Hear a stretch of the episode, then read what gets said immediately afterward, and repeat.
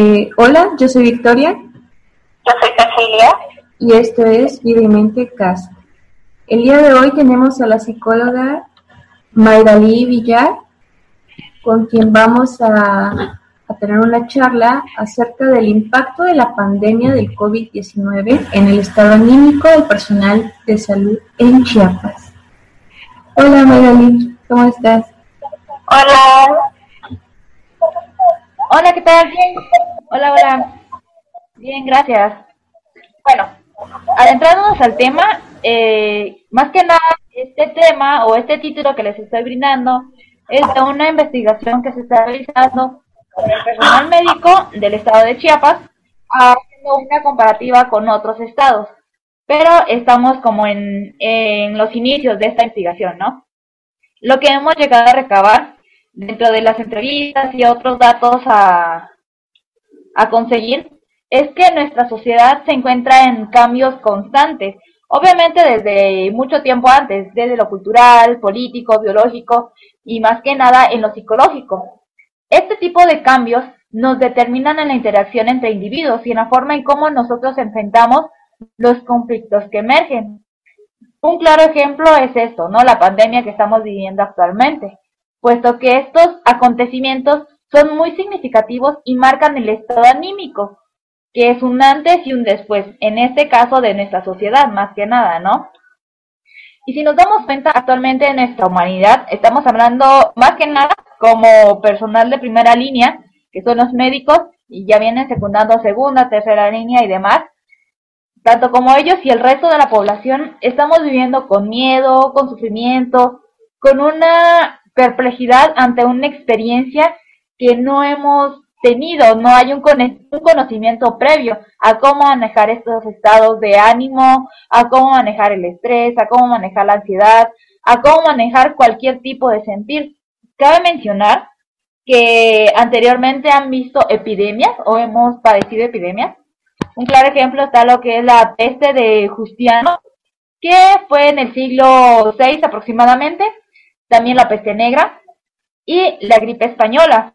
Entonces, estos sí fueron vivencias, pero completamente diferentes a lo que estamos viviendo ahora, puesto que este, esta pandemia nos está poniendo en una situación de sobrecarga grave en el sistema de salud más que nada, ¿no? Y específicamente nos vamos a enfocar en el estado de Chiapas, debido a que en marzo, aproximadamente el 25 de marzo, se declaró el, estado de Chiapas en estado de alarma, donde se considera que hay una medida de prevención ante la prolongación del, del COVID, ¿no? O del este, de este virus, a lo que nos restringen o nos llevan a lo que es el confinamiento domiciliario. Algo que está presentando el personal de salud, es, estamos hablando de conclusiones o hipótesis precipitadas, puesto que estamos por comprobar estas, pero se considera que el personal de salud efectivamente está siendo afectada en diversos ámbitos, como ya los mencionamos anteriormente, pero más que nada está presenciándose una confusión e incertidumbre en ese sector, como por ejemplo a nivel psicológico, ellos tienen el temor de ir a casa, puesto que están en contacto constante con pacientes con COVID, y si van a casa pueden contagiar a los familiares, ¿no? Puesto que estas medidas de prevención son las que se tomaron a, muy temprano, o sea, sin conocer bien el nivel de afectación que tiene este, este virus más que nada, ¿no? Ya adentrándonos en otras, en otros temas o en otras partes de las entrevistas que nos mencionaron estos médicos, es que todo esto, ellos les está generando incertidumbre ante los acontecimientos actuales. Es decir, la manera en cómo ellos tienen que manifestar su malestar les puede o les está causando en la dimensión individual, es decir, como personas se están viendo afectados pues puesto que no están pensando en sí mismos, sino que ahorita les toca pensar en los demás y como por último quedan ellos, ¿no? Obviamente esto se ve afectado a nivel social, a nivel histórico, a nivel cultural, a nivel familiar, en diversas esferas que como ser humano estamos desarrollados, ¿no? Pero este, si nos damos cuenta, lo de la pandemia desató, fue como el factor que nos ayudó a desatar una diversidad de diversas manifestaciones que antes no nos habíamos dado cuenta, como por ejemplo el que ya estás en casa, bueno, en estos casos algunos médicos están en casa y habían problemas, pero no se habían dado cuenta de esos problemas. Es ok, como estoy en el hospital o estoy, no sé, estoy trabajando, entonces, bueno, me voy a trabajar 8 horas, 10 horas, 12 horas o más horas, y ya cuando regreso, pues nada más llego a descansar y ya, ¿no? Ok, pero ¿dónde quedaron los problemas familiares? ¿Dónde quedó la convivencia familiar? ¿Dónde quedó tú tu relación intra e interpersonal? Entonces, en este sentido, debido a este confinamiento, pues se vio en relación o se vio esta gran manifestación de este malestar que antes no se había dado cuenta o simplemente uno no quería darse cuenta.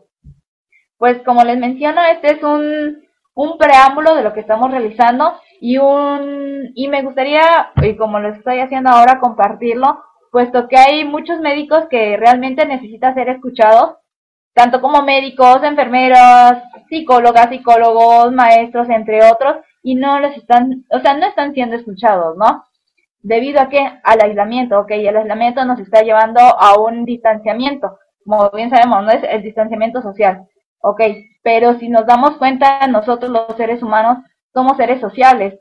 ¿Cómo quieres tú quitarle a un ser humano algo que naces con ello, no? Entonces, de ahí viene esa interrogante. Pues me gustaría conocer sus puntos de vista, qué piensan sobre este tema. Eso súper, o sea, muy, muy específica tu información y, eso me gustó y creo que, que en muchos lugares he visto conferencias, este, todos hablan acerca de cómo nos ha impactado a las personas, a, las personas que no, que no somos personal médico, eh, cómo ha impactado a nivel familiar, a nivel personal, psicológico o, o, o todo que con la salud. Pero muchas veces dejamos de ver esta parte de, de los médicos. Son personas, bueno, me tocó conocer a un, un médico, es un, igual un, médico de la, amigo de la familia, y él estuvo en el búnker por un mes. Entonces, un mes sin salir, un mes, como dijo él, estuvo un mes guardado. Y, y eso, este, y, creo que cuando nos ponemos en el lugar de esas personas, dices, no manches, o qué, qué fuerte, porque es un mes en el que no vio a su familia, es un mes en el que no este, que, estuvo arriesgando su, su salud vaya. entonces siento que sí es como que importante ver esta parte de de la población si lo ponemos en ese saberlos y decir que son personas que están quizá 24 horas al día encerrados arriesgando su salud viendo que este, la manera de, curar, de salvar a alguien más y se olvidan de y se olvidan de ellos. Y este, entonces siento que sí como que este tema es muy importante para sensibilizar a las personas sobre todo pero también esta parte de que cómo los atacaban cómo los cómo los bañaban de cloro o sea eh, y tú dices pero oye tu corazón que no ves este no es lo que están haciendo por personas que están dando todo de ellos para salvar a los demás. Entonces, a mí, eh, es un tema muy, muy interesante, me gustó mucho cómo lo, cómo lo expones, cómo lo explicas, y, y encanta, me encanta este tema. No sé, Victoria, ¿quieres agregar algo? Eh, pues sí, es un tema muy profundo porque no nos ponemos también en, en, el lugar de, del otro, ¿no? En este, en este caso sería del, del doctor, ¿no? Del médico.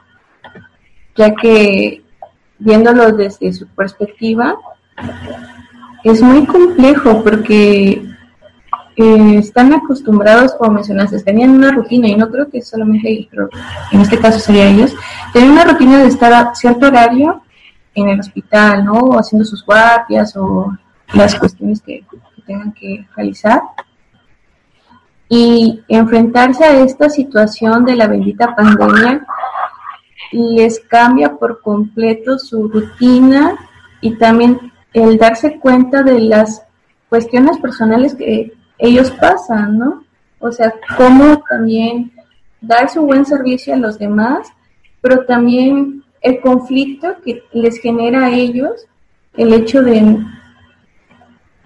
preocuparse también, o sea, por la parte de, su familia. Conozco a, una doctora que siempre se va a trabajar, ¿no? Al regresar, tiene que pasar por un gran ritual de limpieza con el miedo de que no contagie a sus hijos. Entonces sí es como que muy, muy importante también ver que hacen una gran labor y que, ponen mucho empeño ahorita en todo en toda el de la palabra también. Y es algo que se reconoce nada es algo para reconocerlo y también sensibilizar, como dice Ceci, porque al final también son seres humanos y también ellos pasan por crisis, también ellos tienen sus conflictos personales y el hecho de estar dando lo, de, lo mejor de ellos en, en la clínica y luego también tener que dar para las personas, bueno, médicos que tengan familiares, o sea, también estar para su familia, es algo muy complejo algo muy complejo, muy complicado y de mucha organización, ¿no? Y entrega también de ellos. Porque tienen que como que fragmentarse en varios pedacitos y ahí entra también la pregunta, ¿no? ¿Dónde quedan ellos, no? ¿Qué, qué tanto también se permiten ellos darse un tiempo así para sentirse, para verse? ¿Qué, qué, qué pasa, no? Para permitirse sentir sus emociones o lo que vaya surgiendo en, en el momento, ¿no? Porque es muy difícil. Yo siento que es una licenciatura muy, muy bonita y muy compleja a la vez. Necesita mucho valor. Claro, porque también, oh, perdón que interrumpa, esto que tú dices, ¿no? tener mucho valor, porque también no solo aparte de poner el valor de, en el caso de los médicos que se van a los bunkers, están, están en las clínicas de, de COVID, aparte de tener el valor de alejarte de tu familia, de no verme, de, poner en juego tu salud, también el valor de ver morir a tantas personas diarias, o sea, casi todos los días. Yo creo que también eso es algo muy fuerte. Sí, así es. Claro, claro. Y de hecho, si nos damos cuenta, en su momento, o sea, a los inicios de esta pandemia, al menos acá en el estado de Chiapas, se estuvo difundiendo mucho, ya sea por mensajes de WhatsApp, eh, incluso en algunas noticias, ya sea por televisión, por radio, llegaron a circular información de que esto de la pandemia era un teatro meramente político, ¿no? Entonces vienes tú como individuo y te dicen, no, es que quieren cerrar eh, todos los locales, todos los negocios, todas las escuelas, plazas, donde sea que uno pueda convivir o donde los otros convivan, porque pues se puede propagar, ¿no? Ok, bueno, eso te dice la gobierno, no, eso es lo que nos dieron. Ahora vienen esta, este tipo de noticias, esta información, no sé si sea no sé si sea falacia, pero no lo he comprobado, para también pero Kennedy nos dicen que es porque quieren que se cree la brecha mucho más grande entre las clases sociales, ¿no? Y si nos damos cuenta, realmente está creciendo esta brecha, puesto que hay mayor cantidad de pobreza debido a que no hay un flujo constante de dinero, pero sí está en otros empresarios, les está beneficiando, pero en ese sentido sí se está viendo esta brecha, esta brecha, perdón. Entonces, en este sentido, esta noticia sí cobra sentido, ¿no? Entonces tú como individuo, ¿a quién le crees? O sea, ¿le crees al sector salud donde te dicen tienes que cuidarte, no tienes que salir porque si sales te mueres prácticamente? Y viene la otra noticia y te dicen, ¿sabes qué? Van a cerrar todo, pero porque el gobierno quiere que cierres todo a causa de que la brecha en estados socioeconómicos se vea mucho más amplio. No solamente en México, sino que en todo el mundo. Entonces, si nos damos cuenta, como el resto de la población, este tipo de informaciones evidentemente te inclina a lo que mejor tiene cabida tu vida, ¿no?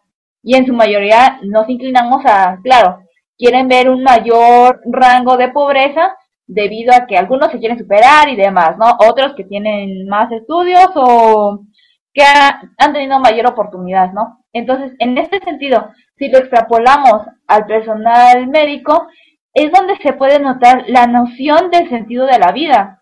Si nos damos cuenta, tanto como ellos, como ustedes bien mencionaron, están viendo mucha gente morir, pero también nosotros como personal, como personas fuera de este contexto sector salud de primera línea, estamos viendo gente morir, familiares, amigos, conocidos, el amigo de un amigo, entre otros. Entonces, es aquí donde uno se replantea, realmente qué es, qué es vivir, ¿no? Más que nada, o vivir es, nazco, crezco, estudio, me reproduzco, hago bienes y muero. O lo que tú, o sea, es aquí donde nos replanteamos cuál es mi trascendencia como persona.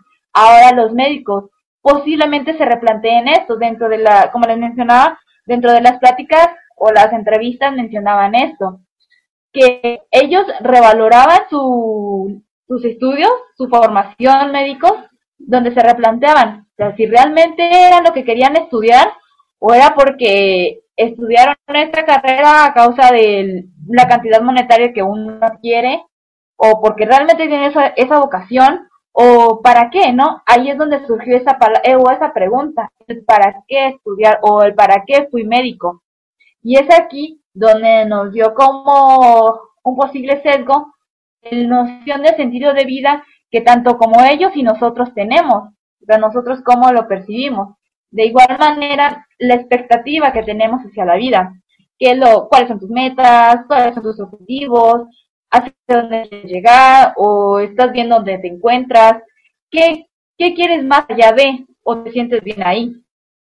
De igual manera, la concepción del sentido de vida. Si ya sabes cuál es tu noción, si ya sabes cuáles son tus expectativas, ahora, para ti, ¿qué es el, qué es la vida, no? Que es lo que llevamos a esto, ¿no? Lo que es la concepción del sentido de vida. Todo esto surgió debido a que hace unos meses bueno, más que nada esto, a que unos meses un médico por acá cerca de donde yo vivo, este nos dijo, no, eh, súper paranoico, no, enciérrense, esto está muy fuerte, que no sé qué. Estábamos empezando todavía con lo del confinamiento. Entonces todavía está como que en vísceres que iba a haber el aislamiento. Y era así como que súper estresado, súper alarmado, súper paranoico. Y ya casi, casi como con traje de protección. Y así como que, ok, sí, pero tranquilos, o sea, va a pasar lo que tenga que pasar, aún no es como que el virus esté en Chiapas, porque aún no se había confirmado ningún caso en Chiapas, y así como, no, este, ya enciérrense y no salgan y no se qué, aquí y allá. Así como, ok, bueno, está bien. En su momento, pues sí le dimos la razón al médico, porque después sí se vino como la gran ola, o es decir, el, el aislamiento como tal. Pero, ¿qué nos dimos cuenta? ¿O qué es lo que me percaté? Este chico realmente estaba brindando su servicio, pero al ver el, la cantidad de pacientes que estaban llegando hacia la clínica, llegó en un estado de paranoico que ya no quiso salir de su casa. Actualmente, se lleva un mes que acaba de salir de su casa porque nos, nos acaba de decir el gobierno que estamos en más y pues él decidió salir. No, no diario, sino como que ciertos días y una cantidad de horas como restringidas. Pero si nos damos cuenta en este sentido, realmente este médico sí se ve afectado, este médico sí está padeciendo unas secuelas bastante graves. Dentro de este sentido, evita todo contacto físico con cualquier persona, ya sea que le das la mano, ya sea que lo saludas a cierta distancia, pero él así como que mantente alejado, aquí no pases, cositas así, ¿no? En ese sentido. Entonces, a nivel familiar, ya hay una separación.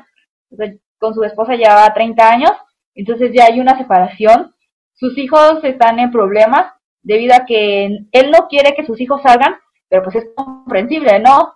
Uno quiere salir. O sea, uno quiere así como que, ok, ya estuve encerrado mucho tiempo, pero yo también quiero salir, ¿no? O sé que hay una vida más allá de esta casa. Pero en ese sentido, o sea, ese es el problema que él está presentando actualmente. Todo este cúmulo de situaciones que no, bueno, como él estuvo en, en la clínica COVID acá cerca, en Comitán, él nos dice, no, es que ustedes no ven lo que yo estoy viendo, ustedes no vieron lo que yo viví, ustedes, entre otros. Y claro, lo comprendo, obviamente yo no vi lo que él vio, yo no sentí lo que él sintió, puesto que él es un ser humano distinto a mí, ¿no? Él tiene otra perspectiva, tiene otra historia, es otro prácticamente. Pero él lo sintió en un agravio tan profundo hacia su profesión, hacia su persona, de que ahorita él considera que nadie le cree. Entonces, en este sentido, si nos damos cuenta, el nivel de afectación, y estoy tomando como ejemplo este médico, porque es uno de los más cercanos, pero si nos damos cuenta, este nivel de afectación sí está viendo, se está viendo en otros médicos, debido a las entrevistas que hemos realizado con los que nos están mencionando, está viendo este nivel de afectación, va a crecer, y si nos damos cuenta, y tal vez me atrevería a decir, vendría una segunda ola de crisis, pero ya sería a nivel psicológico, tanto a nivel médico, a nivel personal, a nivel docente de cualquier profesión que uno desee mencionar. ¿Por qué? Porque nos aislaron. Comprendo, era una medida de prevención, pero fue un aislamiento tan abrupto que no lo hicieron como en secuencias, así como que primero esto, primero los otros, aquí y allá, ¿no? Sino que fue tan abrupto el corte que hicieron con nuestra realidad, si lo queremos ver así, que ahorita el nivel de afrontamiento o los tipos de afrontamiento que estamos teniendo están viéndose afectados, pero ya en otras áreas, ¿no? A nivel social, a nivel familiar, a nivel económico, más que nada. Entonces, en este sentido, sí es bastante conflictivo, como ustedes mencionaban. De igual manera, rescato lo que mencionabas tú, Viceti, Vico y Viceti, que este, que es una labor muy importante lo que ellos hacen, bastante admirable, claro, pero el nivel de afectación que están teniendo ellos sí es mucho más grave de lo que estamos teniendo nosotros, ¿no? Que estamos, obviamente estamos cumpliendo como con las normas de seguridad, estás en casa, tienes, estás cumpliendo lo que es el aislamiento social literal, utiliza las medidas de prevención, pero ellos están viendo gente morir. Sí realmente están llevando estas medidas, pero están teniendo un nivel de afectación psicológico mucho más profundo que el resto de las personas. Claro, no quiero decir que las personas que se les haya fallecido un familiar debido a esta enfermedad no quiere decir que no les está afectando, claro, porque el tipo de duelo que ellos están viviendo es muy rápido, puesto que ya nacen el ritual del velorio, el ritual de, ok, lo llevan a, bueno, dependiendo de la religión, ¿no? Que lo llevan a misa, que hacen un recorrido, que lo entierran y está toda la familia, no. Sino, ok, murió por el, por el COVID, lo, creo que los bañan, no sé qué les hacen, con desinfectante y demás, los ponen en una bolsa y los entierran, y ya. entonces, de igual manera, el tipo de duelo que están viviendo estas personas que perdieron un ser familiar con este tipo de enfermedad, pues sí, obviamente, ¿no? Están teniendo una afectación puesto que su duelo no lo vivieron, no en su, no en la manera correcta, si lo queremos ver así. Pues ya, no sé si quieran comentarme algo. Eh, pues sí, May, en eso sí tiene mucha razón. Eh, cada quien está viviendo esta situación de una manera muy diferente. Ellos quizás que conviven más o tienen más esa parte de, de ver a las personas morir y sacan bastantes personas así. Este, tengan un, un daño psicológico más profundo pero igual también las otras personas que están en casa tienen sus propios daños, ¿no? O sea, es como que siento que son dos polaridades o son dos extremos, pero que ambos están viviendo una crisis muy profunda, ¿no? Yo sí. Claro. Concuerdo con lo que dices. si ¿quieres agregar algo más? Ah, igual, o creo que esta tarde a mí me tocó mucho de cómo cada quien está viviendo su propio duelo, mientras unos están perdiendo empleos, otros están perdiendo, este, incluso hasta los niños, ¿no? Que pierden sus clases, están perdiendo como que muchas cosas, los médicos están tratando de salvar vidas, entonces yo siento que cada quien está perdiendo, esta, es una situación en la que todos estamos perdiendo, pero también es importante volver a ver a otros, este, a, a, a, los médicos, a las enfermeras que están ahí, o sea, como dicen los comerciales, en la batalla del COVID. Entonces, este, creo que parte todo, todo lo que todo lo que quisiera agregar. Bueno, May, eh, también te agradezco que hayas tenido el tiempo para compartirnos este tema que la verdad es muy profundo y se le puede sacar muchísimo más. Así que... Claro, claro. gracias a ustedes por invitarme. Espero en otra ocasión coincidir. Así que, bueno chicos, nosotros somos Vida y Mente Cast. Hasta luego. Bye.